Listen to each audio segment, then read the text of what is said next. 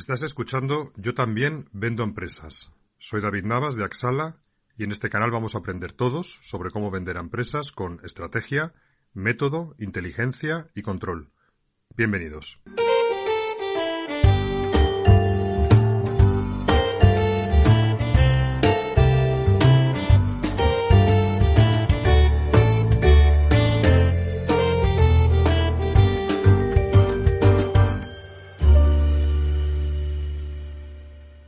Hola, ¿qué tal? ¿Cómo estáis? Eh, os habla David Navas de Axala después de un, bueno, necesario parón reflexivo.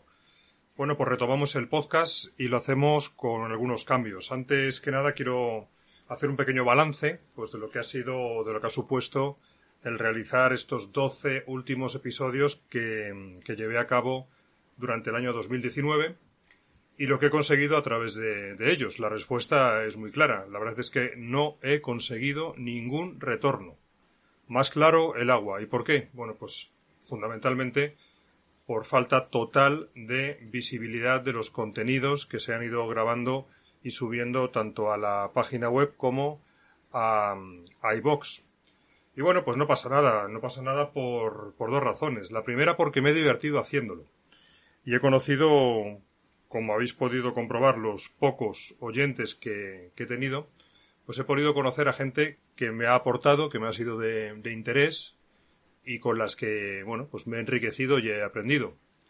Y la segunda razón es que he podido validar y, y, que he podido aprender. Así que no me desanimo y vamos a darle un, bueno, pues un segundo, un segundo intento al tema con fuerzas renovadas y con algún cambio que os comunico a continuación, en esta segunda temporada, lo que vamos a hacer es que dejamos de momento el formato de entrevistas, quizás no del todo, pero desde luego ya no va a ser el eje principal de, los contenidos, y voy a pasar más a una, a una temática en la que os iré contando, bueno, pues experiencias, eh, técnicas, conceptos, pruebas de herramientas, mm, diferentes cosas que yo creo que os pueden ser de utilidad sobre este mundillo nuestro de las de las ventas y además muy en especial sobre todo lo que tiene que ver con, con prospección y con desarrollo eh, B2B. Y luego la segunda novedad es que, bueno, pues me voy a rascar el bolsillo, es decir, de cara a obtener esa visibilidad que no he logrado tener en la temporada eh, pasada, pues voy a pasar a, a contratar una cuenta de pago de, de iVox en este caso la Premium, que creo que anda, no lo he mirado bien desde hace unas cuantas semanas, pero creo que anda en unos 60, 60 y pico euros al mes y que espero que, bueno, que al final de esto, eh, y de eso se trata, pues bueno, nos permita o me permita llegar a más, a más oyentes dentro del, del canal. Como veis, soy totalmente transparente, totalmente abierto, aquí nadie somos infalibles y lo que se trata pues es en seguir con este prueba-error en temas de, de marketing, en temas de promoción. Y bueno, es lo que además os recomiendo, porque para, para aprender y ver si lo que nos dicen, lo que nos dicen otros o lo, que leemos realmente aplica y aplica bien y de forma positiva, pues no nos queda más remedio que recorrer, al menos mm, de una forma cautelosa, pues diferentes vías, diferentes caminos, e ir, bueno, pues viendo los resultados que se van obteniendo.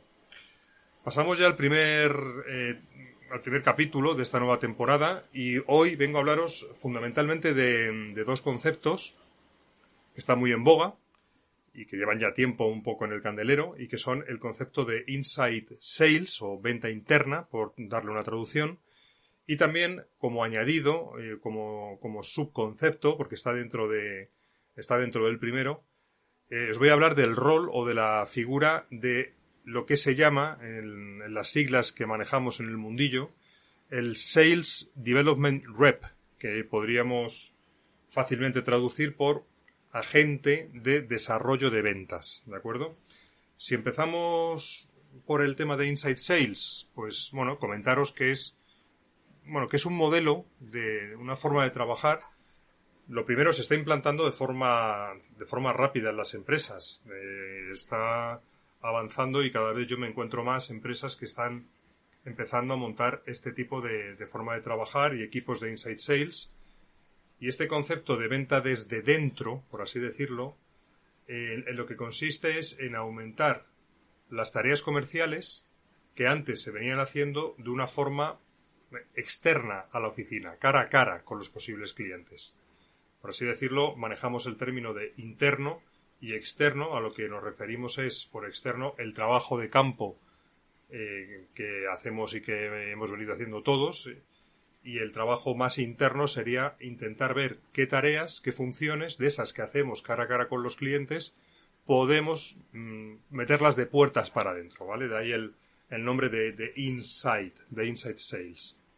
Bueno, en cuanto a los, los Sales Development Reps, que los vamos a llamar a partir de ahora los SDR, pues bueno, son una parte clave de este tipo de modelo de trabajo, muy presente, eh, sobre todo pues eh, me lo estoy encontrando y es habitual en empresas de, de software, en empresas de software as a service y en empresas de tecnología.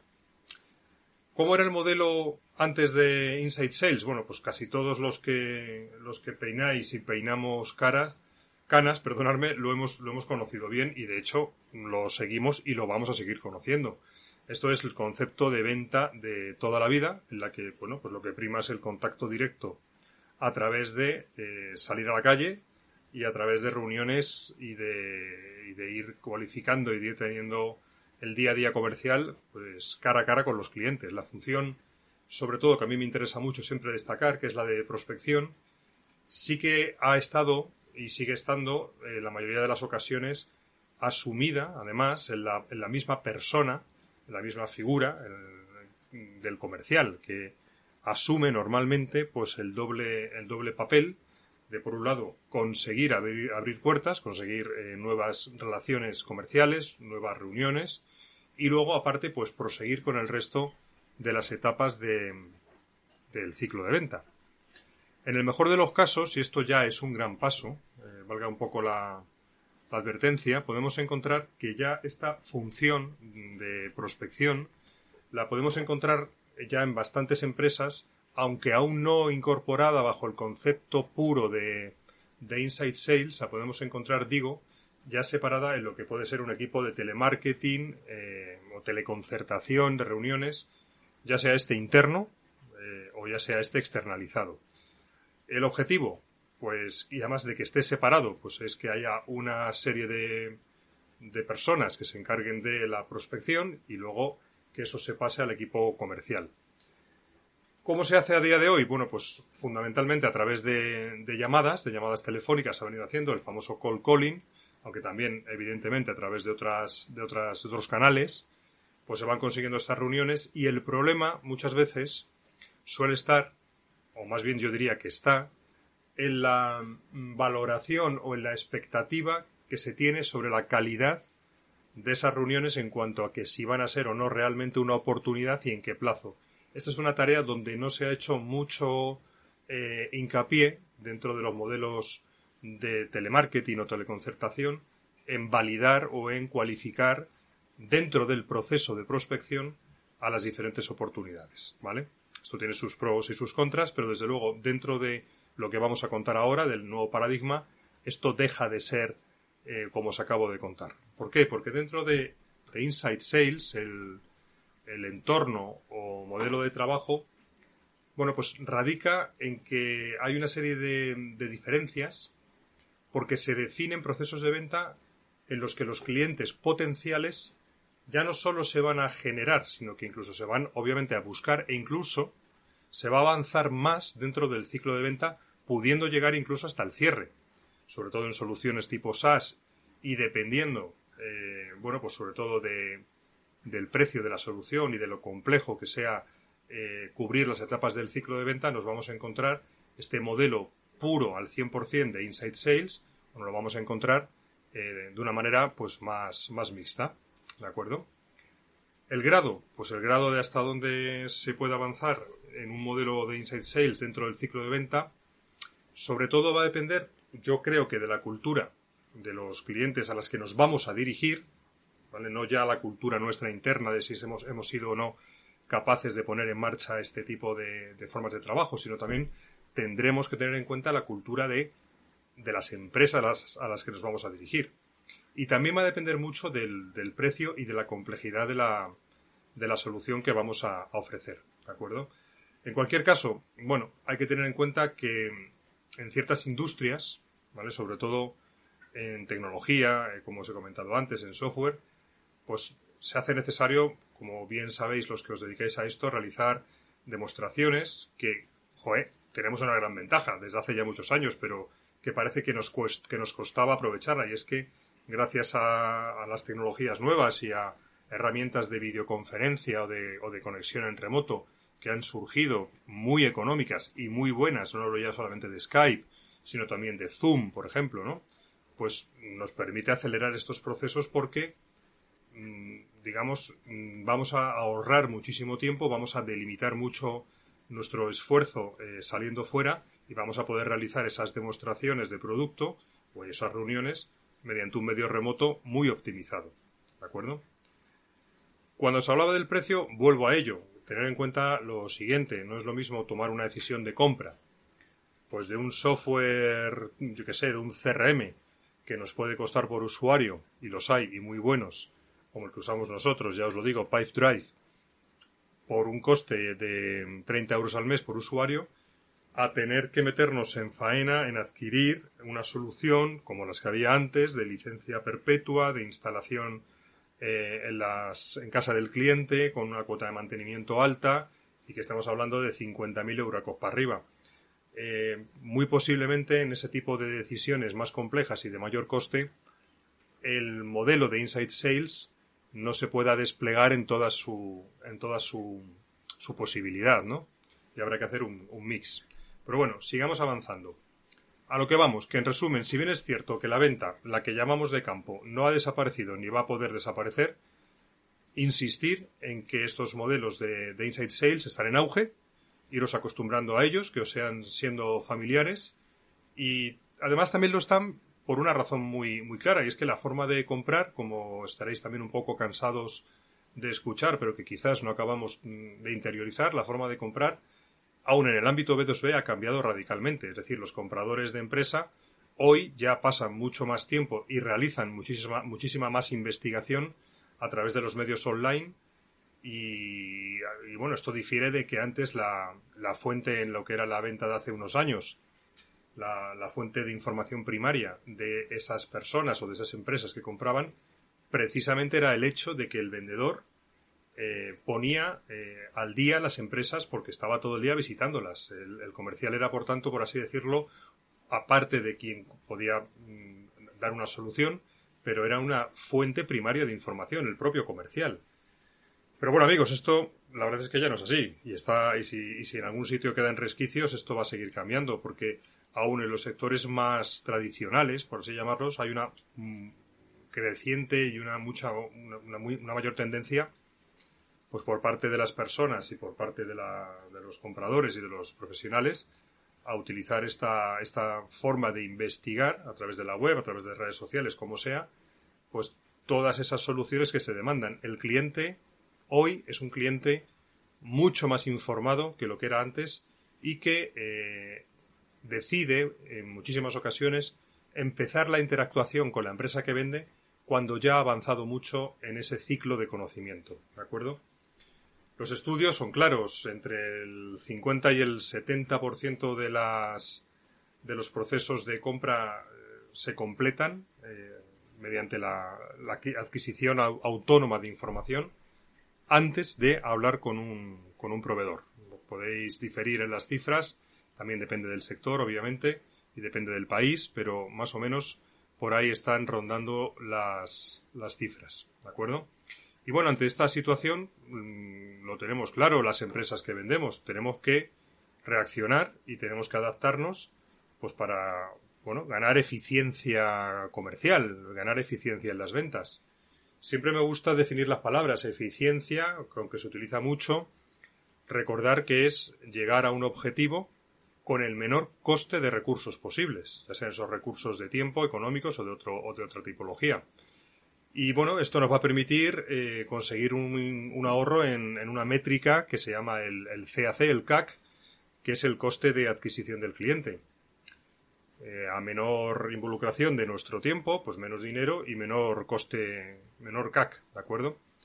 Entonces, bueno, la introducción de estos ahorros en los desplazamientos y también una mayor preocupación en la fase previa de cualificación de dedicar los esfuerzos realmente necesarios o los recursos realmente necesarios a aquellas oportunidades que estén, llamémoslas, bueno, pues más preparadas, más maduras, más, más en su momento para poder comprar, pues es un poco lo que nos lleva a realizar estos cambios de paradigma hacia estos modelos de, de inside sales. Y bueno, por continuar, os comentaba al principio que también vamos a hablar de uno de los roles principales dentro de los equipos de inside sales, que es el, el del SDR o representante de desarrollo de ventas, por darle una, una traducción, ¿de acuerdo? Bueno, una recomendación clara que, siempre, que siempre me gusta dar es la de la separación de los roles o la separación de las funciones dentro de los procesos de venta. Ya todos eh, nos hemos hartado de escuchar y conocemos perfectamente las maravillas y las ventajas de la separación de, de trabajo, que además es la base fundamental de toda, de toda cooperación social. Así que, amigos, tenemos que empezar a aplicarla de una forma más exhaustiva a nuestros equipos de venta de Inside Sales. Y esto mm, tenemos que tenemos que dar una pensada. Fijaros que hay clarísimamente la que podemos podemos realizar de forma muy clara una distinción entre lo que es la captación, como os he comentado anteriormente, de los leads, de las oportunidades. También podemos distinguir entre lo que es la cualificación de estos y luego, por otro lado, ya la, puesta en marcha, el, el enrollment o la, o la gestión de, de, estas oportunidades.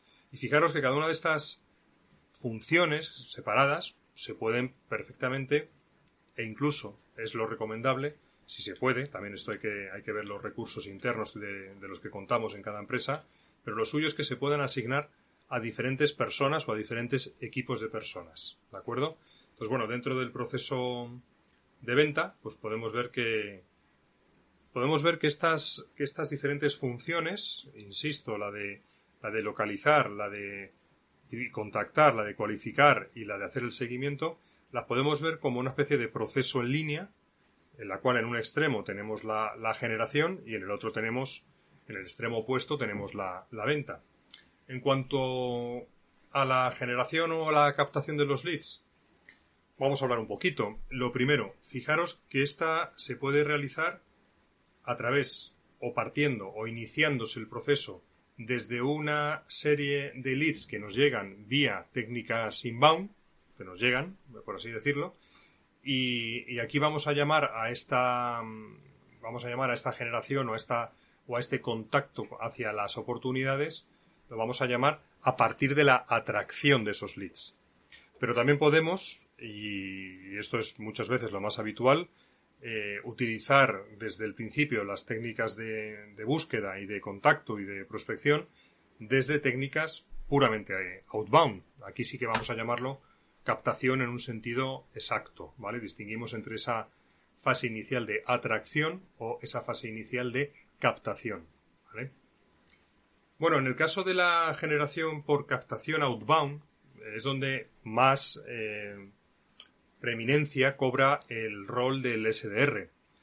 La función, bueno, son varias, eh, pero fundamentalmente es establecer contacto con el, con el cliente potencial, que se haya definido internamente en la empresa bajo las premisas que ya hemos hablado en otra ocasión o en varias ocasiones y que, también estáis seguros, estoy seguro de que ya conocéis, bajo las premisas de lo que es el perfil de cliente ideal, tipología de empresa y roles de interlocución adecuados o buyer personas, que también se conoce por, esta, por estas palabrejas en inglés. En cuanto a las vías de contacto, pues bueno, principalmente son tres y además yo recomiendo siempre las tres en un proceso mixto y ya adivináis cuáles son.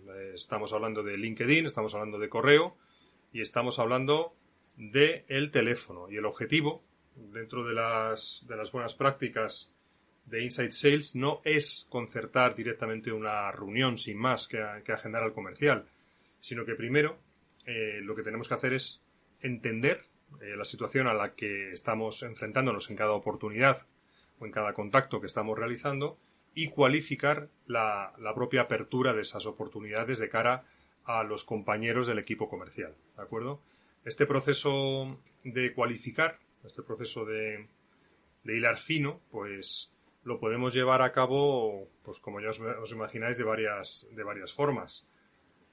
Una de las más convenientes es la de poder mantener, yo creo que es la mejor, una conversación, teléfono, por Skype, etcétera, en la que por un lado vamos a preocuparnos de informar al cliente potencial de, quiénes somos y de qué hacemos, pero sobre todo tenemos que preocuparnos por entender, por escuchar, hacer preguntas y entender, para obtener pues, la información relevante que necesitamos pues, para dilucidar si hay una oportunidad o un encaje y ojo, en qué grado de prioridad, sí o no.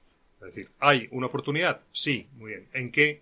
En, ¿Cómo está priorizada? Estamos hablando de que hay una oportunidad de aquí a seis meses, de aquí a un año, es difusa, está bien, está bien concretada en la mente del cliente. Esto es la información clave que tenemos que manejar.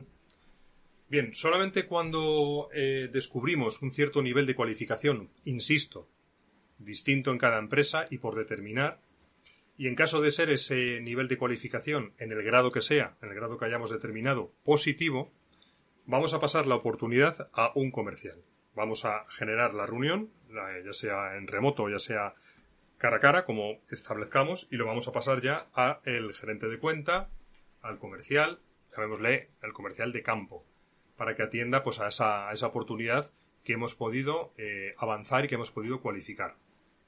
Este proceso lo, lo he resumido, eh, pero suele ser pues bueno, bastante más, eh, bastante más largo, ¿no? No es tan inmediato, no es llegar y besar el santo. Es decir, esto son procesos donde se puede dilatar cada contacto hasta poder conseguir una respuesta positiva o negativa, se puede dilatar en el tiempo durante semanas o meses.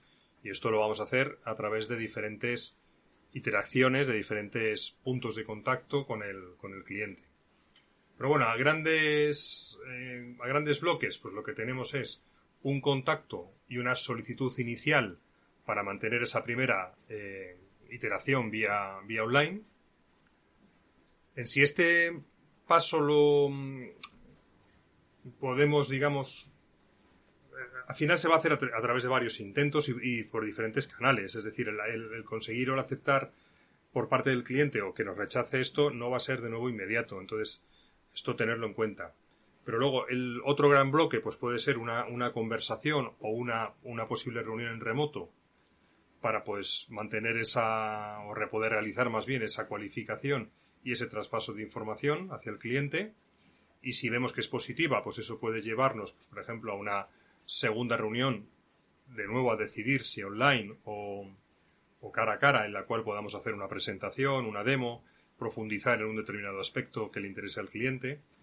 Y, de nuevo, esto puede ser llevado a, través de diferentes, de diferentes momentos en el tiempo, a través de una o de varias sesiones. Incluso puede ser hecho de una forma simultánea, es decir, en una misma conversación, pues yo puedo, si así lo quiere el cliente, puedo enlazar rápidamente si he cualificado, proponerle hacerle la demo y en el mismo momento hacerlo. O sea, aquí no hay una norma exacta, ¿vale? Os pongo un ejemplo. Esta semana eh, pasada yo recibí un correo de una, de una solución americana de software. En principio no le hice mucho caso, no, no le di mucha bola. Pero fijaros que dos días después recibí un mensaje directo vía LinkedIn. Esta vez lo leí, le di más atención y acepté recibir una llamada telefónica que se concretó al día y medio más o menos. Ese día me, llamaron puntualmente y lo primero que hicieron fue hacerme algunas preguntas, ¿vale? A la par que también me informaron un poco de qué es lo que, lo que iba a encontrarme, la solución que querían contarme. Pero bueno, la llamada fue de unos, no sé, 5, 6, 7 minutos más o menos. Y después de que, de que nos pareció bien a ambos, pues lo que hicimos fue, a renglón seguido, agendamos una reunión online, que la tenemos prevista para la semana que viene, en la cual me van a poner el, software en marcha, me van a habilitar un periodo de prueba y me van a explicar pues cómo funciona. Y me van a dejar 14 días probarlo. Cosas que me preguntaron para que os deis cuenta de la parte de cualificación.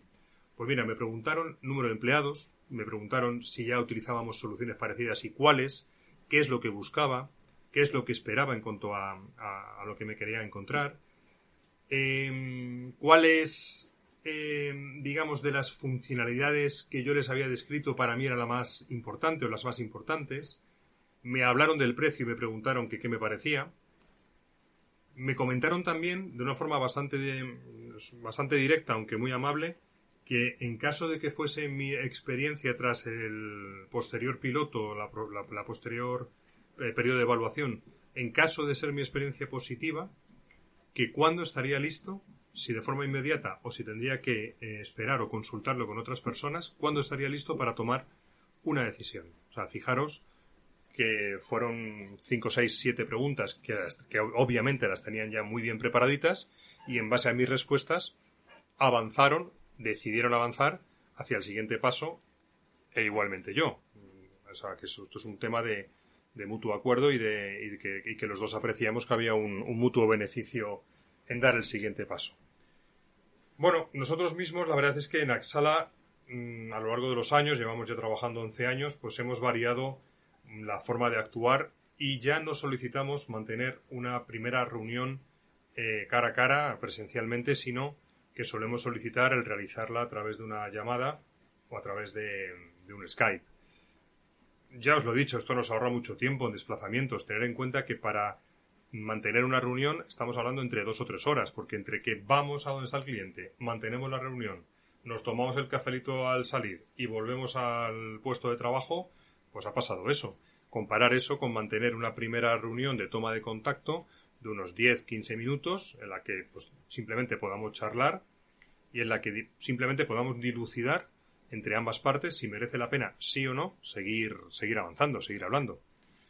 A ver, es cierto que por el camino pues se pueden perder oportunidades, porque siempre la cualificación cara a cara va a ser mucho más rica. Cuando tú estás viendo a una persona, la tienes delante, ves sus gestos, mm, puedes, digamos, romper de una forma mejor el hielo, puedes entablar con más simpatía, entre comillas, una conversación, pues siempre se cualifica mejor. Pero bueno, no hay mundo perfecto. Al final, mm, aquí el que os habla, yo he tenido un proceso no inmediato de cambio de opinión. Y bueno, así, al final eh, ha sido la, ha sido el prueba de error y una constatación empírica en base a recoger métricas y a recoger datos, lo que me ha llevado a pensar y a convencerme de que es mucho mejor cualificar, mantener una primera reunión para cualificar eh, en remoto que no tenerla directamente cara a cara con todo lo que con todo lo que eso implica, ¿no? De nuevo, no siempre esto es así, ¿eh? Habrá sectores, habrá casos donde sea desde el primer momento muy conveniente tener esa reunión cara a cara. No entro ahora en detalles por no alargarme demasiado, pero esto no es algo que aplica en todos los casos y hay que estudiarlo con, con cautela.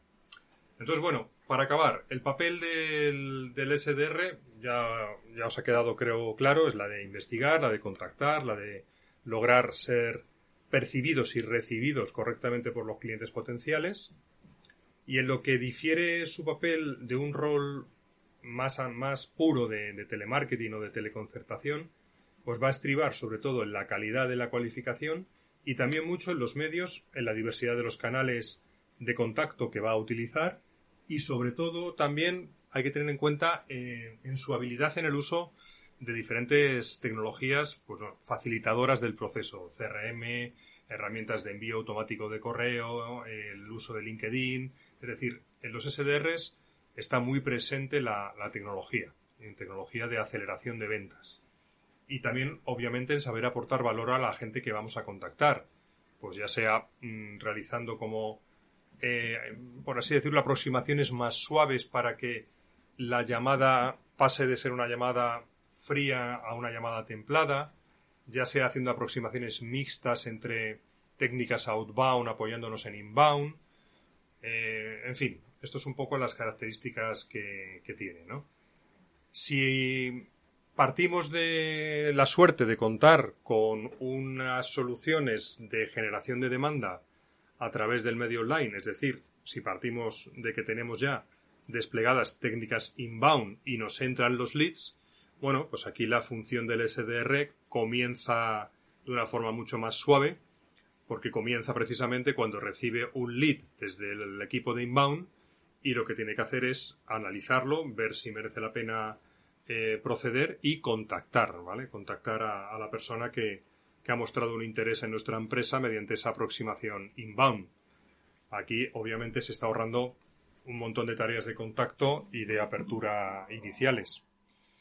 Me gustaría para acabar hacer un, pequeño decálogo de las tareas claves de un SDR.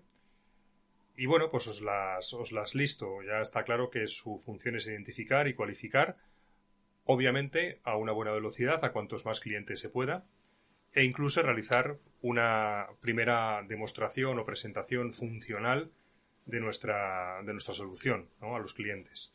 Las tareas principales, pues uno, entender muy bien el perfil de cliente ideal. Tiene que ser muy claro en cuanto a quién se dirige y cómo se dirige. Esto ya sabéis que implica pues industria objetivo, función, tamaño de la empresa, geografía, región y las características del rol o de los roles de interlocución válidos, los buyer persona. Dos, muy importante, crear y ser bueno gestionando listas de contactos. Esto no es una tarea sencilla, ya hablaremos de ello en otro, en otro episodio porque tiene enjundia suficiente como para tratarlo por separado. Y en tercer lugar, realizar llamadas, contactos en redes sociales, correos electrónicos, salientes y, y, una vez que están en velocidad de crucero, pues, pues nada, se supone que un SDR puede contactar, insisto, a través de diferentes canales, pues entre 30, 40, 50 o 60 personas por día. Dependiendo del canal que se utilice, un día podrá acelerar más, lo mismo mandar una serie de secuencias de correos a un conjunto que llamar a, 30 o 40 tíos, ¿no? O sea, es distinto el tiempo que puede involucrar, así que por ahí va. Pero bueno, al final el SDR lo que va a tratar es siempre de establecer si existe un interés potencial y un requisito para poder dar solución y no tratan realmente de vender nada. Mm, muchas veces ni siquiera tratan de concertar esa reunión en todos los casos. La clave, lo he dicho muchas veces, lo repito, es tener en mente el poder charlar, el poder obtener información útil para cualificar y a partir de ahí, eso sí, avanzar con diligencia. Y luego, pues la última tarea es la de transferencia al equipo de ventas, al equipo comercial, cuando se está seguro de que vale la pena, cuando se cumplen los requisitos de cualificación, se concierta la reunión, se concierta la demo, se concierta lo que tenga que concertarse y se pasa al equipo comercial o al siguiente eslabón de la cadena que tenga que coger a partir de ahí esa oportunidad. Y bueno, eh, no es fácil esta función, ¿eh? esto es un trabajo de alta profesionalización. ¿Por qué? Pues porque lo que hace bueno un representante de desarrollo de ventas a un SDR, fijaros, tiene que ser una persona buena en la comunicación por escrito. Tiene que ser buena comunicando de forma eh, telefónica. Tiene que ser buena y eficiente buscando información de contactos. Tiene que ser alguien riguroso y a la hora de validar realmente si cumple con los requisitos de validación. Tiene que ser bueno utilizando herramientas y tecnologías diversas. Tiene que ser disciplinado, disciplinada en cuanto a cómo va a gestionar su tiempo y a cómo va a hacer el seguimiento de, las, de, las, tareas que tiene que llevar a cabo de contacto a través de diferentes canales. Es decir, estamos eh, hablando de una persona muy profesional con grandes capacidades que manda correos, llama sin miedo, incluso a directivos, digamos, de alto nivel o, a C-level, por así decirlo, de las empresas objetivos, realiza presentaciones eventualmente o incluso demostraciones funcionales en primera instancia, por lo tanto tiene que conocer también la solución que vende, sabe utilizar diferentes eh, tecnologías, como he dicho, en fin. Más allá de las habilidades, además, tiene que tener una serie de características. Tiene que saber trabajar bien con el equipo. Tiene que tener, eh, bueno, pues buenas dotes de colaboración. Tiene que saber bien investigar y resolver. Eh, por lo cual tiene que ser una persona de aptitudes curiosas. Tiene que ser bueno en cuanto a la indagación de información útil. Y otras aptitudes fundamentales, optimismo.